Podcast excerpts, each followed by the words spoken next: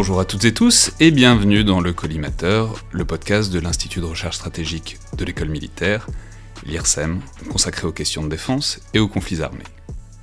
Je suis Alexandre Jublin et aujourd'hui j'ai le plaisir de recevoir Pierre Razou, directeur du domaine Questions régionales Nord à l'IRSEM, mais aussi et surtout pour le sujet euh, d'aujourd'hui, organisateur de l'atelier Wargaming de l'IRSEM et concepteur d'au moins deux Wargames qui portent pour l'essentiel sur ce qui est aussi votre domaine de spécialité, à savoir euh, le Moyen-Orient. Alors, à ce stade, je me sens tout de suite obligé de préciser pour l'auditeur qui ne serait pas familier avec tout ça, qu'on n'est pas du tout sur le point de faire un podcast sur nos parties de risque ou d'Age of Empire, si ça pourrait être euh, amusant aussi, mais c'est pas vraiment euh, le propos du collimateur. Au contraire, il faut dire tout de suite que euh, les wargames sont des choses excessivement sérieuses et importantes dans le fonctionnement réel, passé comme présent des armées, et c'est le propos de cet épisode de montrer pourquoi et comment.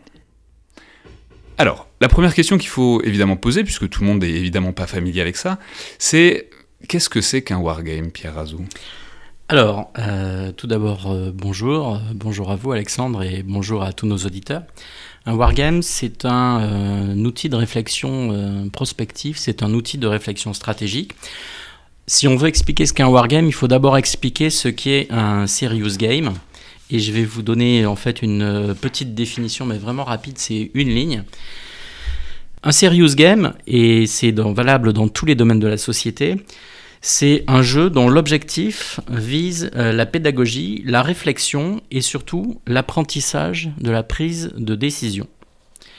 C'est-à-dire que c'est un outil qui va permettre aux participants, je préfère utiliser le terme participant que joueur, de euh, tester euh, des politiques, des stratégies, euh, des politiques publiques par exemple quand il s'agit de, serious games liés à la sécurité intérieure ou même à une lutte contre l'épidémie parce que c'est vraiment cela se déploie dans tous les domaines de on va dire de l'éducation donc aussi bien la santé, la stratégie, la sécurité, l'innovation, le cyber, tout ce que vous pouvez imaginer.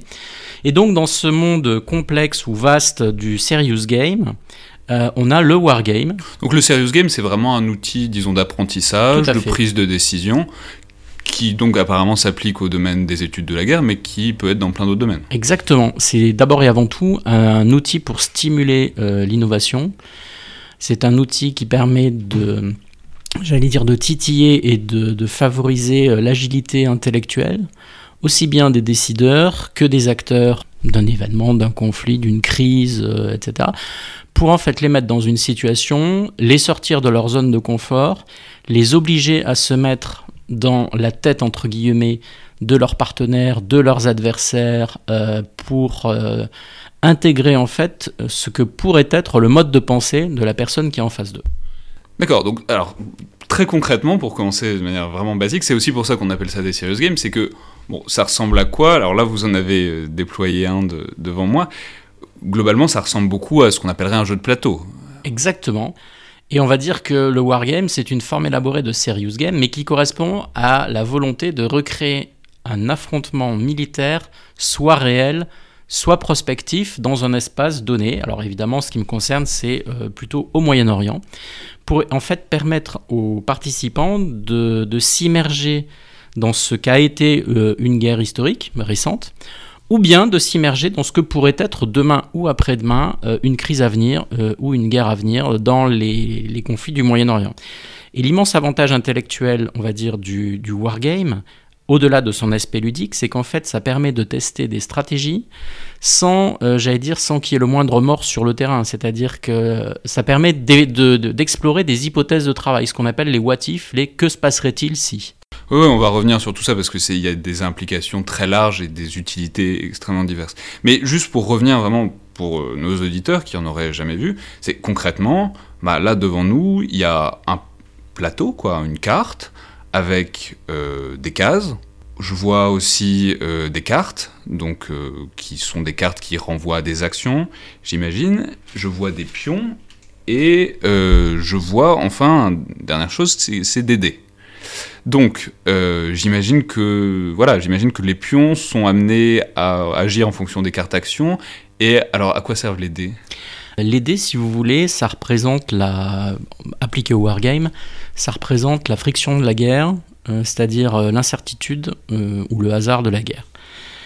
La, réalité de la vie, c'est que quelle que soit la qualité de votre planification, le génie de vos décideurs sur le terrain, de vos stratèges militaires, etc., il y a toujours une série d'impondérables dans le déroulement des opérations qui font que tous les beaux plans que vous avez prévus s'effondrent euh, face au choc des réalités. Donc celui généralement qui l'emporte, c'est celui qui se reconfigure le plus rapidement, le plus intelligemment, avec des forces limitées, des moyens limités, en ayant une stratégie très claire. Et le wargame permet euh, aux participants, et, donc en fait c'est un outil aussi d'entraînement, de se mettre dans la peau, si vous voulez, soit du décideur, soit d'un camp, soit de, plusieurs autres, en fonction du scénario joué, pour tester des stratégies. Et surtout pour forcer les participants à faire des choix drastiques. C'est-à-dire que l'utilité du wargame en général, et en particulier des wargames euh, qui sont ceux que j'ai moi-même conçus, c'est que euh, chaque faction, alors par exemple si on prend, euh, on y reviendra tout à l'heure, mais le conflit en Syrie aujourd'hui ou demain, que se passera-t-il lorsque Daesh sera complètement éliminé? La réponse, c'est ben, on aura le, choc des, rivalités géopolitiques, et on le voit déjà entre Iran, Israël, Turquie, Syrie, Irak. Et donc, ça force, si vous voulez, les, décideurs avec des, enfin les participants avec des moyens très limités à faire des choix drastiques. C'est-à-dire qu'ils ne peuvent pas tout faire. C'est pas la liste au Père Noël euh, en se disant voilà j'aimerais faire ça, ça, ça, ça, ça et ça. Non, dans la réalité vous ne pouvez faire qu'une ou deux choses. Donc ça apprend à faire des priorités et à élaborer une stratégie et à tester surtout cette stratégie. D'accord. Donc à ce stade il faut déjà dire que c'est c'est pas non plus quelque chose qui vient d'arriver, c'est pas quelque chose que vous avez inventé. Le wargame, c'est aussi quelque chose qui a une histoire et qui a une importance historique assez longue. Je crois, que, je crois avoir lu que ça, naît au 19e siècle. Oui, ça naît même au 18e siècle dans le grand état-major prussien, donc qui va euh, inventer le concept de Kriegspiel. Donc à l'époque, euh, on prend l'appellation allemande. C'est jeu de guerre. guerre ben, c'est wargame, c'est exactement là c'est le comment dire c'est la, traduction littérale en allemand du, du, wargame ou plus exactement le wargame tel qu'on le conçoit maintenant euh, on va dire qui naît en fait à la fin du 19e siècle aux, États-Unis ne fait que s'inspirer et donc d'où l'utilisation d'où le mot pardon wargame euh, ne fait que s'inspirer donc du Kriegspiel allemand euh, des, états-majors prussiens du, du 18e et, du début du 19e siècle. Donc, qu'est-ce qu'ils font ça vient de loin. Qu'est-ce qu'ils font ces états-majors? Eh bien, ils s'entraînent, ils s'entraînent à faire la guerre. Euh, alors, par exemple, les Allemands, bon, bah, évidemment, enfin, pardon, excusez-moi, les, Prussiens. Les Prussiens, euh, j'allais dire à leurs voisins, euh, divers et variés. avec... surtout la France, du coup. Et, notamment la France, mais pas que, l'Autriche. il faut savoir que, par exemple, au début des. Enfin, pas au début, mais au, au milieu des, du 19e siècle, en fait, entre 1850 et 1860, la cible prioritaire de la Prusse, c'est pas la France, c'est l'Autriche. Et donc, euh, l'état-major prussien s'entraîne euh, à simuler en fait euh, des centaines de fois ce que pourrait être un conflit avec l'Autriche, et clairement ça leur a réussi, puisqu'on connaît la, fin de l'histoire.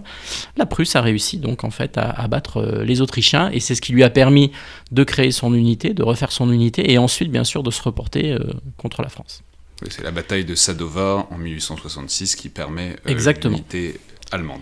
Et, Alors, et, pardon, et c'est justement parce que l'état-major prussien va pratiquer à haute dose le wargaming à l'époque que euh, en 1870, euh, ben, la France connaît euh, une déroute assez spectaculaire. Oui, puisque la, nouvelle étape, donc c'est cette fin du 19e siècle, le fait que ça arrive donc ensuite aux États-Unis, vous en avez parlé, et je crois qu'il y a une étape très importante dans l'histoire du wargaming et de son utilité, c'est l'entre-deux-guerres, notamment aux États-Unis. Exactement. Euh, et au sein de la, de, la marine américaine, de l'US Navy, et plus particulièrement du collège, de, enfin de l'US Naval War College, qui pendant finalement 40 ans va devenir la pépinière des, des stratèges américains. Donc l'US Naval College, c'est l'endroit où on forme les officiers de marine américains. Exactement, et donc les amiraux, et donc les stratèges, parce que les États-Unis étant une puissance d'abord et avant tout maritime, euh, ceux qui sont amenés finalement à concevoir la stratégie, la grande stratégie des États-Unis, vont être pendant des décennies des amiraux. Et donc ces amiraux vont commencer en fait à la fin du 19e siècle à, à utiliser le wargame dans un premier temps dans leur lutte euh, contre les Espagnols à Cuba, euh, puis con, contre les Mexicains, et donc pardon, contre les Espagnols à Cuba et aux Philippines, et contre les Mexicains euh, ben, dans, dans, dans, dans, la partie méridionale, on Donc, va dire, des États-Unis. Cuba et Philippines, c'est les grands moments d'indépendance, donc à la toute fin du 19e siècle. Exactement. Et les Mexicains, c'est pendant toutes les guerres autour de la Révolution mexicaine, donc vers ça. 1910 jusqu'en 1915. Quoi. Voilà.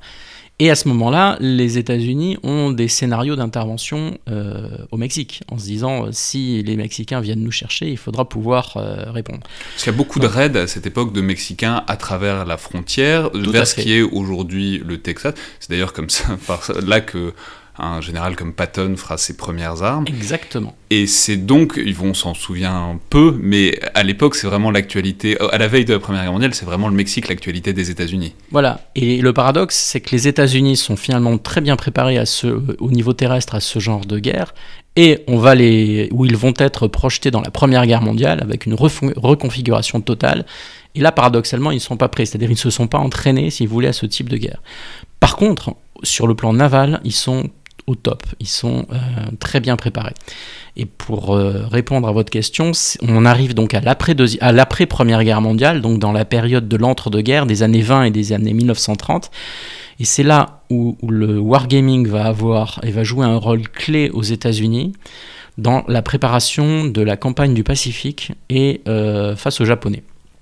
Dès 1920-1925, les États-Unis sont convaincus qu'un jour ou l'autre, euh, il leur faudra affronter euh, l'Empire japonais. Et donc, pendant 15 ans, ils ne vont cesser de faire des, wargames gigantesques, reproduisant sur l'ensemble du front pacifique ce que pourrait être une guerre avec les Japonais. Oui, parce qu'il y a aussi une dimension supplémentaire là, et on commence peut-être à toucher à l'utilité du wargaming sur, sur laquelle on reviendra. C'est que dans l'entre-deux-guerres, c'est aussi un moment où il y a énormément d'innovations, en particulier dans le domaine naval. C'est l'apparition, enfin la généralisation des sous-marins, des porte-avions. Donc c'est aussi, euh, enfin j'imagine, à cette époque-là, le wargaming comme manière, disons, d'apprivoiser l'innovation. Exactement. Et ce qui est intéressant, c'est que c'est apprivoiser l'innovation, sensibiliser aux techniques nouvelles et aux armes nouvelles, mais en même temps, c'est stimuler l'agilité intellectuelle. Et le plus bel exemple, c'est que au, milieu des années 1930, les, Améri- les amiraux américains, si vous voulez, sont prêts.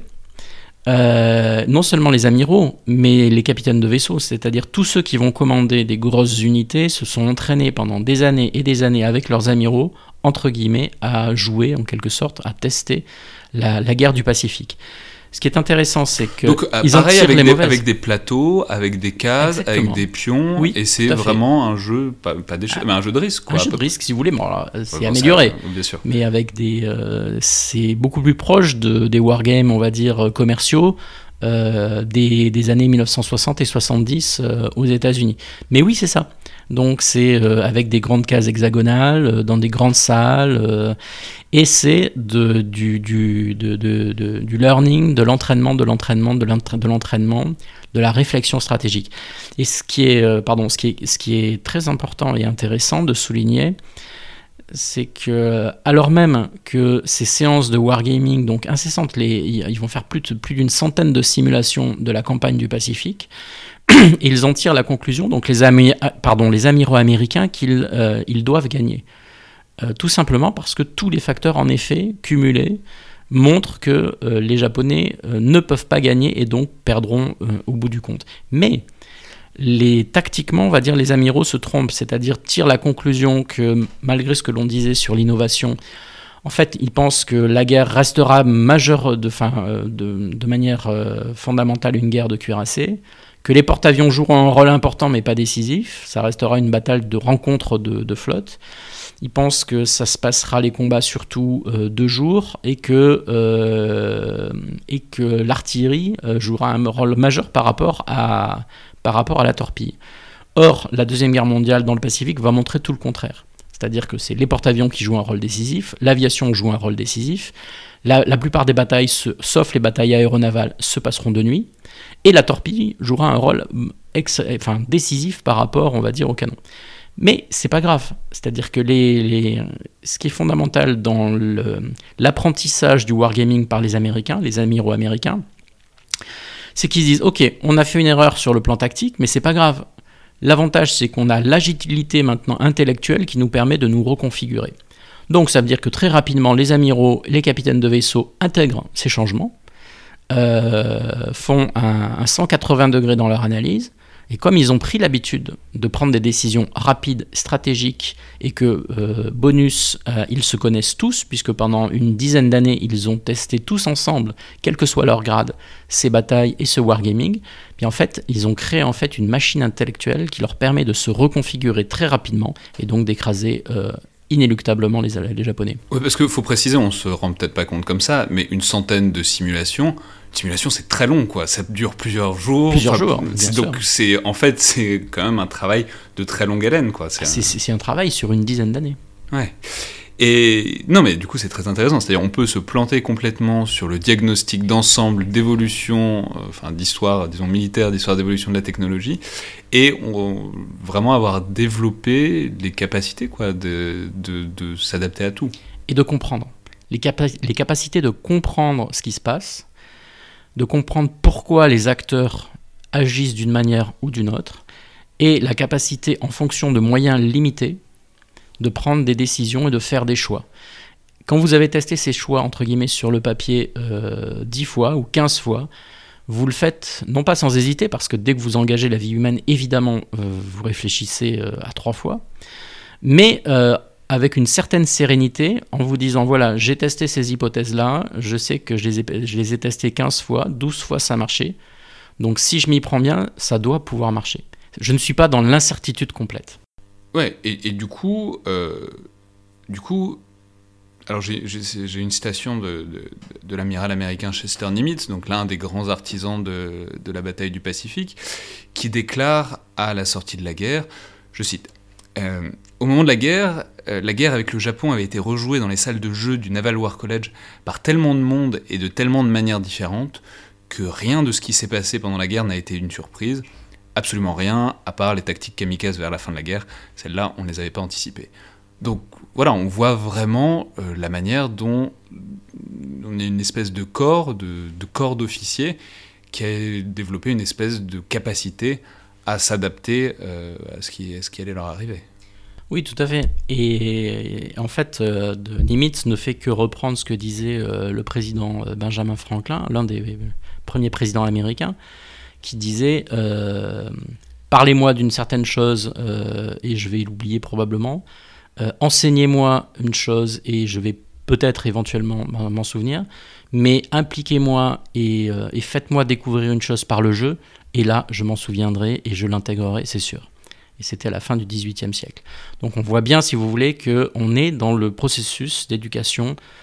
Quand je dis par le jeu, c'est pas au sens ludique, c'est par la pratique et par l'implication. C'est ça qui est crucial dans le wargaming, c'est l'implication personnelle. C'est se mettre dans la tête d'un camp, de votre adversaire, et donc euh, réfléchir différemment.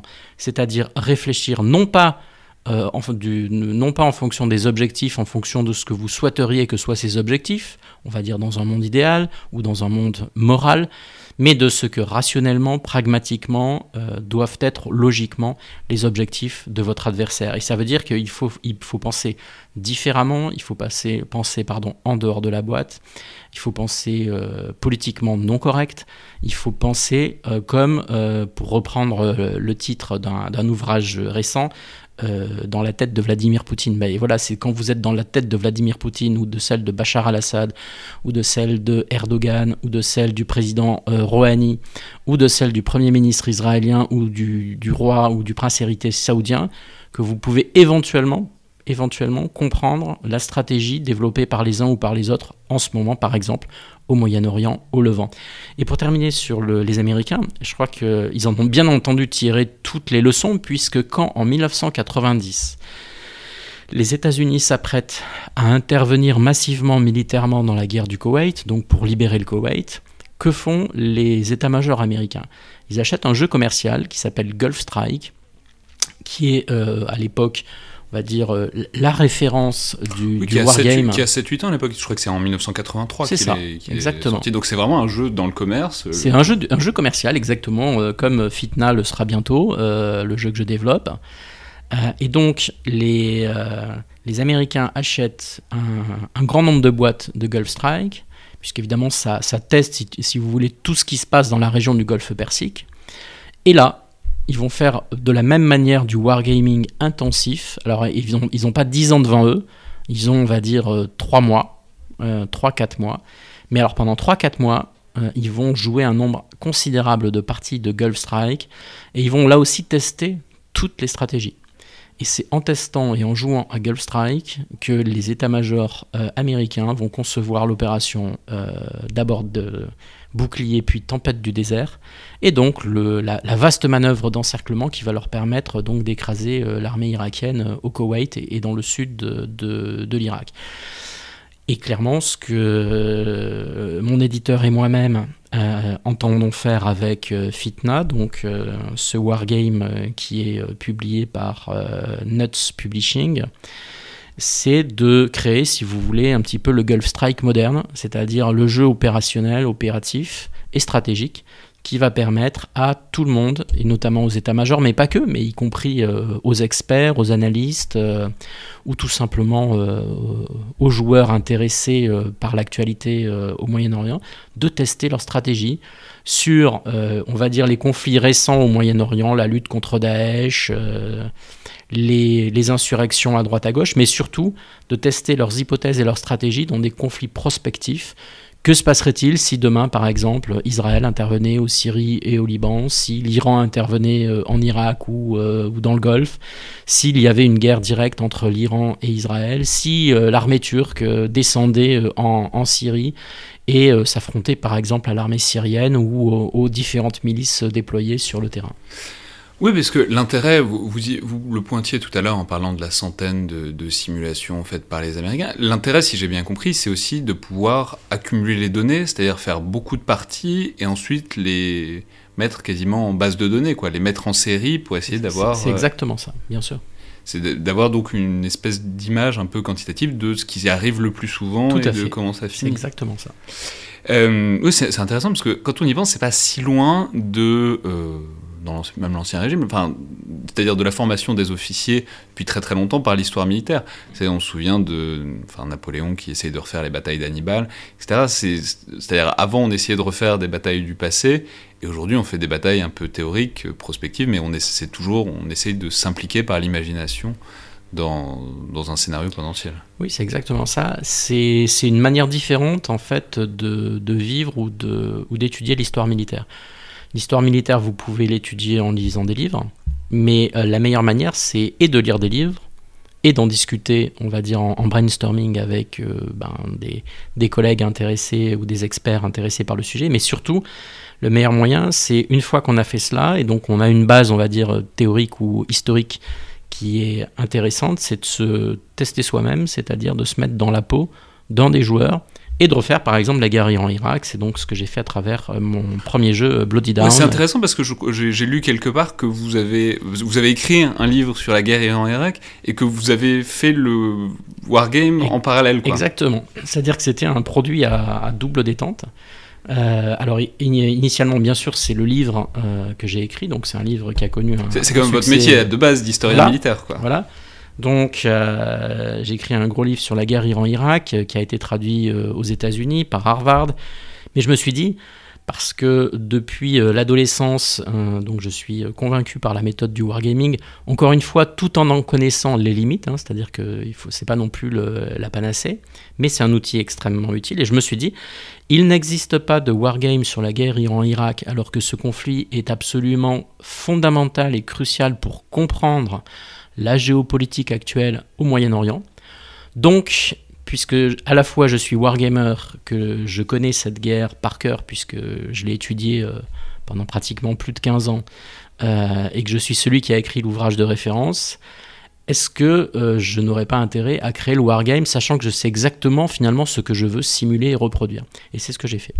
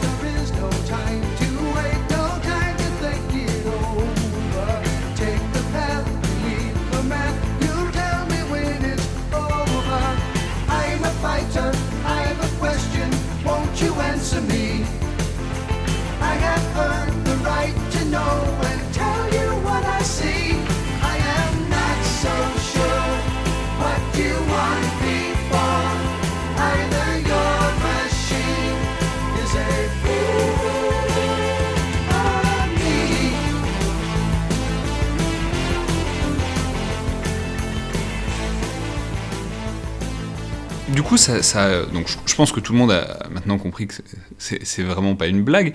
Mais du coup, concrètement, quand on fait un wargame, qu'est-ce qu'on cherche euh, chez les participants? Alors, on va, préciser tout de suite. En gros, il y a des équipes. On répartit les gens en différentes équipes, donc ça implique aussi du débat, de la coopération, de voilà. Et du coup, quand on fait un atelier wargaming, quand vous le faites, est-ce que vous cherchez les résultats? Est-ce que vous cherchez le processus? Qu'est-ce que après quoi est-ce qu'on est, qu'on est? On cherche bien sûr euh, le processus, on cherche en fait à faire réfléchir les gens. C'est pour ça qu'une euh, une séance de wargaming, un atelier wargaming à l'IRSEM, ça dure une après-midi complète. C'est-à-dire qu'il y a une mise en place, il y a une sensibilisation. Alors là, les, gens qui, euh, qui, participent à ces ateliers, je reviendrai un petit peu après sur la manière dont on a réussi à, diffuser ces ateliers et, la connaissance de ces ateliers. Donc les gens arrivent, sont mis en situation, prennent connaissance, donc ils connaissent les règles. Euh, ceux qui ne les connaissent pas les, les découvrent au fur et à mesure. C'est ça l'avantage, c'est-à-dire qu'il faut créer un système qui soit presque intuitif, extrêmement fluide, euh, mais en même temps réaliste. Donc euh, les, il suffit, si vous avez par exemple, je, prends la situation d'un des derniers scénarios qu'on a joué autour donc, du jeu Fitna.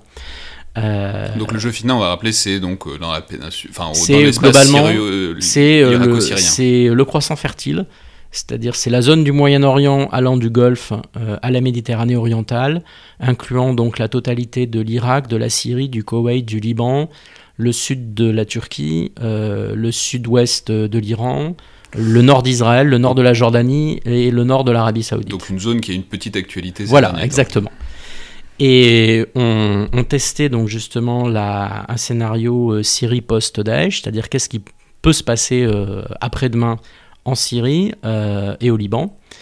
Et euh, les acteurs sont euh, donc l'israélien. Donc vous avez des équipes de deux. Pourquoi des équipes de deux? Parce que c'est humain. Quand vous mettez trois ou quatre personnes ensemble, généralement il y en a deux qui travaillent et qui réfléchissent et les autres qui attendent.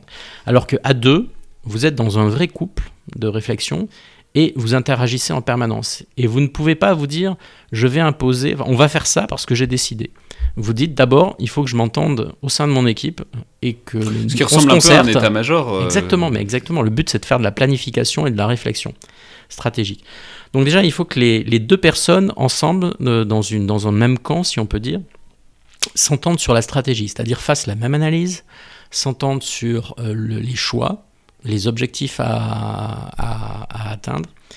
Et donc une fois qu'ils ont fait ça, déjà ils ont les idées plus claires. À ce moment-là, moi je leur délivre euh, ce que je pense être les objectifs géopolitiques et stratégiques de leur camp. Et donc sur ce scénario euh, Syrie post-Daesh, vous aviez euh, une équipe israélienne, une équipe turque, une équipe syrienne bien sûr, une équipe iranienne et une équipe russe, plus une équipe potentielle américaine euh, qui s'apprête à, intervenir.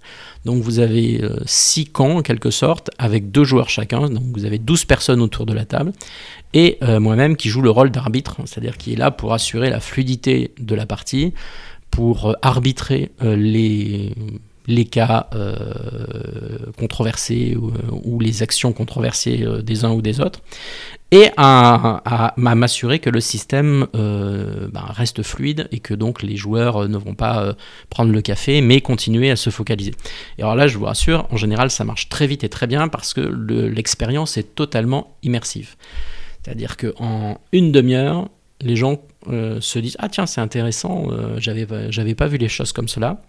Et au bout d'une heure, ils sont à fond dedans. C'est-à-dire qu'au bout d'une heure et demie, l'équipe qui joue euh, la Syrie, euh, j'allais dire, est dans l'esprit de, et dans la tête de Bachar al-Assad.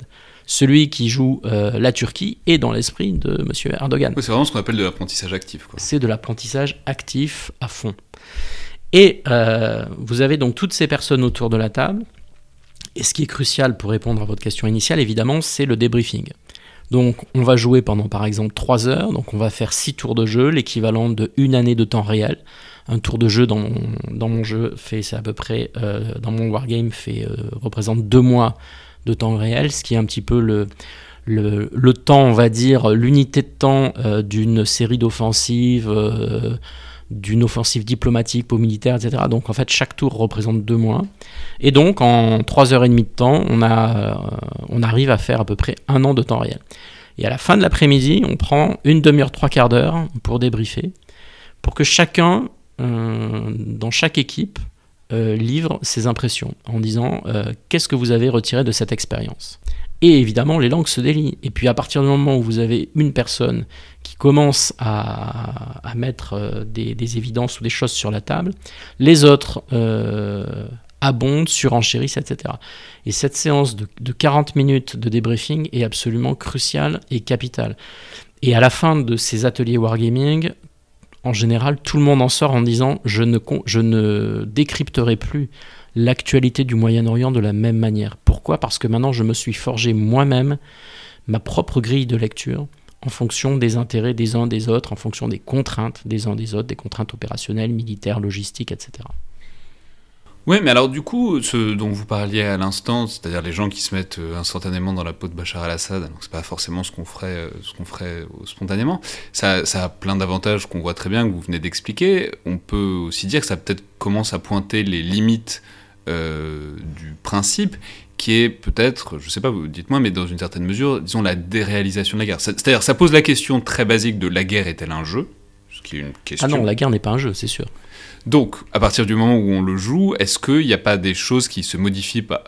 C'est-à-dire, par exemple, euh, voilà, quand on, si là on joue à ce jeu, donc on a devant nous donc Bloody Down, moi, si je donne une frappe sur n'importe quelle base, sur euh, voilà, je me pose aucune question puisque c'est un jeu. J'ai pas de questions éthiques, j'ai pas les conséquences, j'ai pas le, disons le visuel de gens qui meurent, de dégâts matériels, de problèmes euh, très concrets. Donc, est-ce que c'est pas aussi dans une certaine mesure les limites de ce genre de simulation modélisée? Non, c'est pas. Une... Enfin, ça dépend ce qu'on appelle une limite. C'est pas une limite. C'est le but encore une fois, c'est d'être un outil de réflexion, de stratégie. C'est-à-dire le but, c'est pas de, encore une fois, de, modéliser euh, le monde tel qu'on voudrait qu'il soit dans, un monde idéal. Le monde, le pardon, le but du wargame, c'est de comprendre la stratégie des uns et des autres, l'enchaînement des événements, et de, et par là même d'anticiper ce qui pourrait éventuellement arriver. Concrètement, quand vous avez, euh, pour reprendre l'exemple de, de, de, Bloody Down, donc la guerre euh, Iran-Irak, quand vous êtes euh, acculé, que vous êtes euh, Saddam Hussein et que vous n'avez pas d'autre choix pour tenir par exemple votre objectif clé de Bassora que d'utiliser l'arme chimique, quand vous êtes le joueur et que vous, n'avez plus que cette carte-là en main, évidemment vous allez utiliser euh, l'arme chimique. Et je suis entièrement d'accord avec vous, vous ne vous posez plus ou pas la question de la moralité de l'utilisation de l'arme chimique. De notre côté, quand vous êtes le joueur iranien, vous savez que finalement le joueur irakien euh, utilise sans problème, enfin sans, sans état d'âme, l'arme chimique. Donc vous vous dites, il euh, n'y a pas de problème, ça va me retomber dessus euh, un, deux, trois, quatre tours plus tard. Donc il faut que je m'y prépare. Voilà. Donc, c'est-à-dire- oui, c'est-à-dire, c'est pas fait pour que ce soit réaliste, c'est fait pour que le Ah si, joueur. c'est fait pour que ce soit réaliste, Oui, mais c'est fait pour que le joueur. C'est pas fait pour simuler quelque chose qui va vraiment se passer, mais c'est fait pour que, en tout cas, le joueur iranien, en l'occurrence, soit prêt à l'idée que ça se passerait. Oui, entre autres. Et, et c'est là où la différence entre un, un- un bon wargame et un très bon wargame, c'est que la, la richesse de jeu du concepteur est également d'imaginer ce qui pourrait arriver mais qui n'est pas encore arrivé. C'est-à-dire, là, on est dans des scénarios prospectifs. C'est-à-dire d'avoir des cartes événements en vous disant, voilà, ça, ça n'est pas encore arrivé, mais rationnellement, ça peut arriver. Donc, je vais le modéliser à travers une carte de jeu en me disant si ça arrivait, qu'est-ce qui se pourrait, quels pourraient, en- euh, être les, effets euh, psychologiques, politiques, militaires de cet événement. Vous les modélisez sur la carte et voilà, et vous donnez la possibilité aux, participants de tester, euh, de tester cet événement. Oui, c'est ça. Il faut préciser que concrètement, du wargaming, à l'heure actuelle, on le sait pas quand on n'est pas euh, sensibilisé à ça, mais il y en a partout. Donc, vous le disiez, il y en a au ministère des Armées. Même en France, je crois savoir qu'il y en a aussi au ministère des Affaires étrangères. Il y en a, j'imagine, dans la plupart des départements internationaux. Je, Il y en a je- bien sûr au ministère de, de l'Intérieur Bien sûr. et dans Mais- les différentes directions qui s'occupent de sécurité intérieure ou de sécurité publique ou de, de soins, enfin, de- par exemple de la pas des pompiers, mais de la Protection civile la protection civile, bien sûr, pardon. Et euh, de ce côté-là, je voudrais mettre en, en exergue le travail remarquable d'une association qui s'appelle euh, l'association Serious Game Network France, dont justement la vocation de cette association est de diffuser euh, l'esprit du serious, war, du serious game et l'esprit du wargame dans des univers professionnels euh, très divers, bien sûr au ministère des Armées, mais encore, mais euh, pardon, comme vous le disiez, euh, aux affaires étrangères, euh, dans les universités, au ministère de l'Intérieur et très au-delà.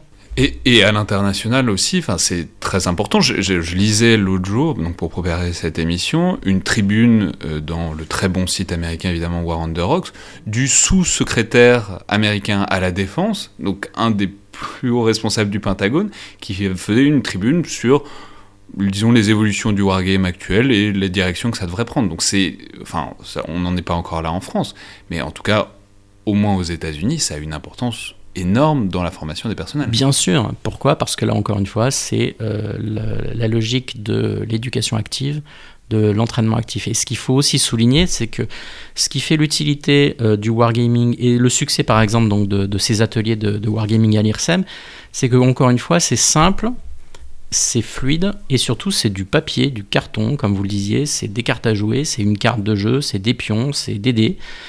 Et donc, vous pouvez vous reconfigurer extrêmement rapidement. Vous avez euh, autour de la table un joueur qui a une, ou un participant qui a une très bonne idée et qui vous dit tiens, vous devriez ou on devrait euh, euh, tester ça la prochaine fois. Pas de problème. Vous testez, vous refaites des cartes, vous modifiez euh, quelque chose sur la carte. C'est- un coût euh, extrêmement minime.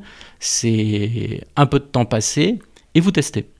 Et donc, les Américains, euh, y compris par exemple la CIA, eux développent énormément de wargames comme ça de base, c'est-à-dire euh, euh, cartes, euh, papier, carton, sans passer, contrairement à ce que nos auditeurs pourraient croire, sans passer par des programmes extrêmement coûteux de, jeux électroniques, informatiques, etc. Non.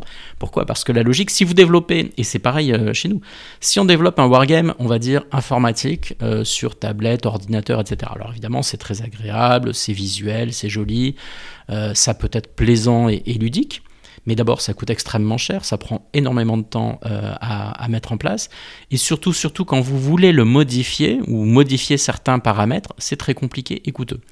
Là, le coût est quasiment zéro, euh, minime, et vous n'avez que du bénéfice. Ouais, c'est vraiment la, la- la- la bonne vieille matérialité, le- les cartes, les Tout dés, à fait. etc. C'est c'est la- les, les beautés de la simplicité. Quoi. Alors, euh, bon, donc on a compris que vous aviez euh, travaillé sur la guerre euh, Iran-Irak, que là vous sortez bientôt un jeu sur, disons, la zone syrienne. Est-ce qu'il y a d'autres thèmes, d'autres wargames sur lesquels vous travaillez en ce moment? Oui, bien sûr. Donc déjà, je, suis en, phase très active pour l'extension de Fitna que je vais tester et que je vais permettre à- aux gens qui vont assister euh, aux ateliers Wargaming de l'IRSEN donc de tester. C'est une les extension sont relativement ouverts. hein, Oui, oui, oui, oui. euh, Vous avez alors majoritairement, on va dire, des, des- des institutionnels du ministère euh, des Armées, militaires, experts, analystes, chercheurs, mais vous avez des étudiants, des doctorants, des journalistes, des, membres, des, membres de la société civile, mais également par exemple des, chefs d'entreprise qui, voient tout l'intérêt du wargaming et du serious game en se disant comme le, le wargame en fait apprend à prendre des décisions ou force les choix et force les décideurs à prendre des décisions difficiles, évidemment, ils en voient toute l'utilité euh, pour leur propre société et pour leur propre euh, domaine. Donc, ce sur quoi je travaille, ça s'appelle Hormuz, et donc c'est une extension de Fitna. Et euh, au lieu d'être centré sur la zone, on va dire, levantine et, la zone du croissant fertile du Moyen-Orient, c'est-à-dire essentiellement autour de la Syrie et de l'Irak, Là, c'est centré autour de la partie orientale du golfe Persique, notamment autour du détroit d'Ormuz, d'où le titre de cette extension Hormuz, mais également le sultanat d'Oman, les Émirats arabes unis, euh, le sud de, l'Iran, pour éventuellement évidemment des euh, scénarios prospectifs euh, que l'on peut aisément imaginer. Bah oui, mais alors justement, qu'est-ce qui se passerait là-bas dans cette zone? Eh bien, c'est exactement ça. C'est qu'est-ce qui se passerait si, eh bien, tous les, les participants aux prochains ateliers de Wargaming de l'IRSEM pourront le découvrir par eux-mêmes. Ah, vous voulez pas nous dire? Faut pas déflorer, faut pas déflorer le suspense. il, faut, toujours garder un petit peu de, un, peu d'intérêt et, un peu de surprise euh, dans, dans, ces événements-là. Mais je peux vous garantir que j'ai déjà beaucoup d'inscrits et de gens qui se sont dit euh, ah ça, ça m'intéresse. D'accord, sur cette zone du golfe Persique qui pourrait être amenée à... Autour du détroit d'Ormuz, on va dire. Par exemple, que se passerait-il si euh, nos amis américains euh, ou iraniens instituaient le blocus du détroit d'Ormuz? Ce qui n'est pas complètement impossible. Ce qui pas complètement impossible. Et on voit l'éventail de possibilités qui pourraient, qui pourraient se déployer à partir de là, vis-à-vis de l'Iran, vis-à-vis des Émirats qui sont juste là, vis-à-vis de du sultanat du sultanat d'Oman, vis-à-vis de la Russie qui dépend aussi de là pour son approvisionnement en pétrole. Et de la Chine. Et de la Chine qui, ouais, on voit assez bien à quoi ça pourrait ressembler. Donc vous venez de le dire, euh, il y a disons un afflux, un intérêt croissant en ce moment sur euh, sur les wargames. Alors pourquoi est-ce que vous pensez maintenant Alors vous l'avez dit, les Américains, ça fait longtemps qu'ils l'ont compris, mais pourquoi en France Pourquoi maintenant Pourquoi est-ce que c'est le genre d'intérêt qui monte? Alors, euh, la réponse est simple, c'est parce que nous sommes rentrés dans une ère de totale imprévisibilité et de totale incertitude. Sans faire de, sans déraper sur la politique intérieure euh, ou même la politique extérieure, on voit bien qu'aujourd'hui, beaucoup de gens sont dans le flou. Euh, on voit bien que même les experts comme nous avons du mal à imaginer ce que pourrait être le futur, demain, après-demain, etc., dans nos zones d'expertise euh, réciproque. Donc le wargame est un, est un outil qui permet aux gens de faire de la prospective et d'imaginer des tas d'évolutions possibles. Y compris les plus on va dire pardon, des, y compris des, scénarios les plus improbables aux scénarios, on va dire, possibles, voire probables. Donc euh, les gens se disent, il me faut un outil qui me permettent finalement de me projeter dans des scénarios prospectifs et de tester ce que pourrait être ou ce qui pourrait arriver si tel événement se passait, tel événement se passait. Et quand vous êtes dans une période de grande certitude, par exemple une guerre froide, la fin de la guerre froide, la fin des années 80 où le système était quand même assez figé, ou dans une période irénique euh, comme celle de la fin des années 1990 où on se dit non non mais comme le pensent certains, euh, c'est la fin pardon, des, grandes guerres euh, interétatiques. Et où là, bon, les gens vous disent mais pourquoi simuler la guerre? Ça n'a plus vraiment d'intérêt. Là, tout le monde voit bien qu'on re-rentre dans une zone d'incertitude risquée, imprévisible, incertaine, où tout peut arriver. Et donc, les gens euh, ou les, personnes comme nous euh, qui proposons euh, des, mises en perspective, des scénarios et des scénarios y compris de conflits, évidemment, à condition évidemment d'avoir des scénarios intelligents et d'avoir un système réaliste. Euh, bah, évidemment, se disent je suis là au bon moment, au bon endroit, et je réponds finalement à ce qu'attendent les gens.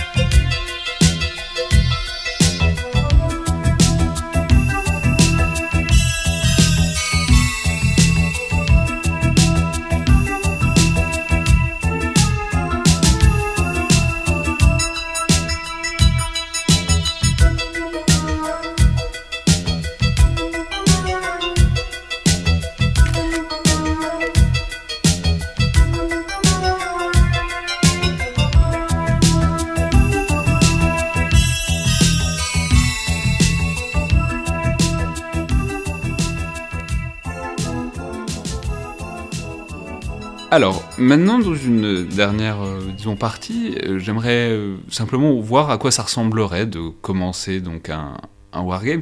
Donc si là on est face au plateau de Bloody Downs, donc sur, dont on a déjà beaucoup parlé, sur la guerre Iran-Irak. Donc on, va, on mettra peut-être sur le site ou sur, sur les réseaux sociaux de l'IRSEM la, la carte pour que les gens visualisent. Mais donc concrètement ce que je vois c'est, disons, la grande frontière entre l'Iran et l'Irak qui va, euh, disons, depuis le golfe Persique euh, jusqu'à la Turquie.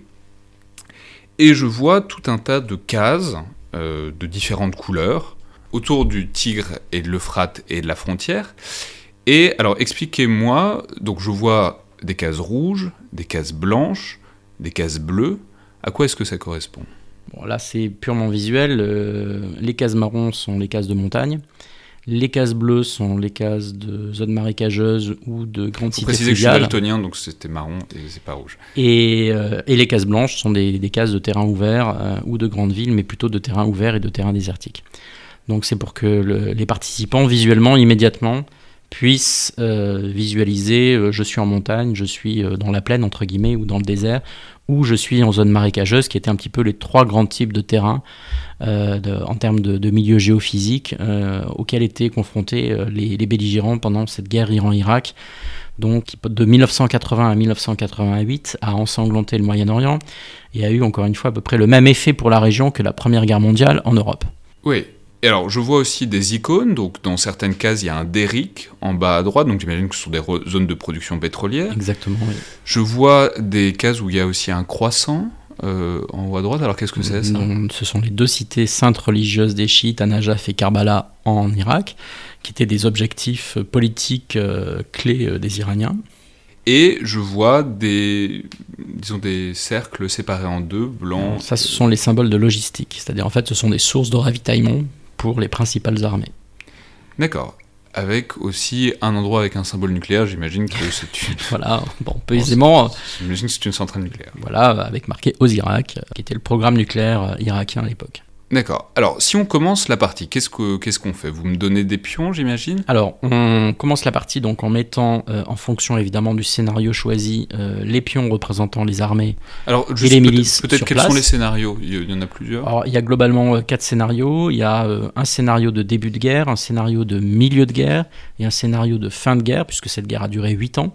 Et là, on est sur des tours de 4 mois. Donc, on peut jouer globalement jusqu'à 24 tours de jeu. Donc, en fait, on a, on a, fait, on a découpé en 3, trois scénarios de 8 tours. Ou bien sûr, on peut jouer la campagne complète, c'est-à-dire euh, la totalité de la guerre, mais là, il faut un peu de temps. Là, il faut une journée à peu près. D'accord. Alors, euh, donc, mettons qu'on prenne le scénario du milieu de guerre. euh, qui est par exemple l'un des plus intéressants parce que à la fois la situation est très figée et euh, c'est-à-dire que le front est assez, est assez verrouillé, mais en même temps c'est le moment où des deux côtés chacun a le plus de force euh, parce que finalement la mobilisation est optimale tant du côté irakien que du côté iranien. Donc on met les pions, ensuite on distribue des cartes de jeu, c'est-à-dire que chaque joueur a quatre cartes en main.